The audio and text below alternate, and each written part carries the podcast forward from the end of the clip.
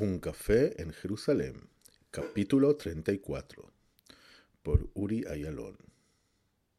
Los próximos días fueron días muy lindos para Daniel, pero no nada más para él, sino también para Noah. Esos días que se descubre el amor de una vez más.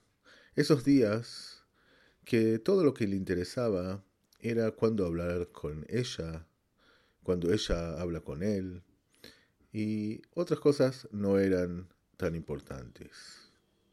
Por un lado, tenía esos momentos inolvidables.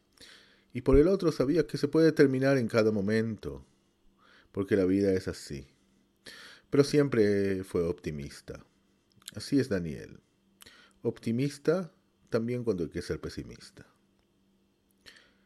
El tema del tesoro, el tema de Ana, casi se lo olvidó. No de verdad, no se olvidó porque estaba involucrado en eh, ir a dar, eh, escribir artículos sobre nuevos restaurantes. Y siempre pasaba al lado de ese café Rejavia de hace muchos años y se acordaba de ese evento que fue un poco raro. Ese evento que cerraron todas las calles para buscar algo abajo de ese edificio. Pero por otro lado, en estos momentos estaba feliz con Noah. Seguían saliendo, seguían yendo al cine, a obras de teatro, a tomar una buena cerveza a la noche o a estar en una de las casas, en uno de los departamentos de ellos, así, uno con el otro. El teléfono sonó. Hola Daniel, es Ana. Nos tenemos que ver. Hay varias cosas nuevas que están pasando en nuestro tema. No escuché de vos unos días y no sé. No sé si todavía estás conmigo en todo ese tema o que ya estás metido en otras cosas. Daniel le contestó. Mira, la verdad que estoy metido en otras cosas, pero como me metí contigo en ese tema, entonces todavía tengo que seguir con vos. La verdad que no tengo tantas ganas, pero al final tenemos que descubrir lo que pasa por ahí. Sí, por eso nos tenemos que encontrar, y nos tenemos que encontrar de manera bastante urgente, porque me parece que ese tesoro es otra cosa, no un tesoro normal. Bueno, Ana, eso lo podemos saber los dos. ¿No pensás que vas a buscar ahora oro bajo el café de Rjavia o billetes de libras esterlinas que se quedaron de la época del mandato británico acá? Seguro que hay algo diferente si todo lo que nos está pasando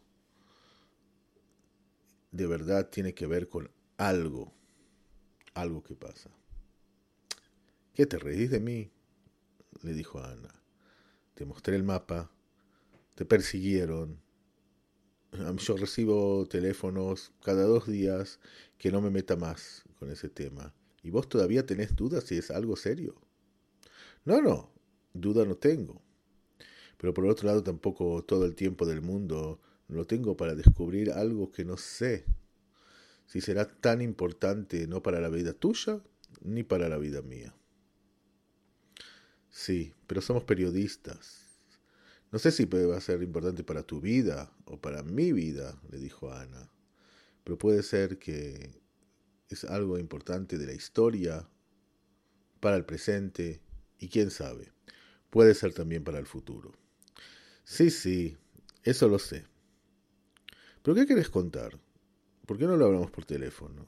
No, nos tenemos que ver. Pienso que son cosas que mejor hablarlas de manera presencial. Bueno, mira, estos eh, dos, tres días no tengo tanto tiempo y, no voy a estar en la ciudad. Algo viajo. ¿Vos viajás?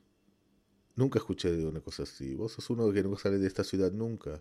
Sí, sí, te podés sorprender, pero voy a salir por dos, tres días para el fin de semana. Y recién el domingo vuelvo para seguir trabajando. ¿Qué está pasando, Daniel? Por un lado te estoy escuchando un poco raro, pero la verdad un poco contento. ¿Algo nuevo en tu vida? ¿En mi vida? No, nada. Nada de mi vida. ¿Sabes? Cosas de la vida. Hay días mejores, hay días peores. Ahora estoy en unos días mejores. Bueno, vas a contar todo en el café. ¿Dónde querés eh, vernos? Vamos a Kadosh. Sí, vamos a Kadosh porque me parece que ahí será lo mejor. Y también tengo ganas de sentarme ahí un poco y ver a la gente pasando por afuera. Bueno, entonces el domingo, en Kadosh. Un café en Jerusalén. Capítulo 34 por Uri Ayalón. Los invitamos a escuchar el capítulo 35 en unos días.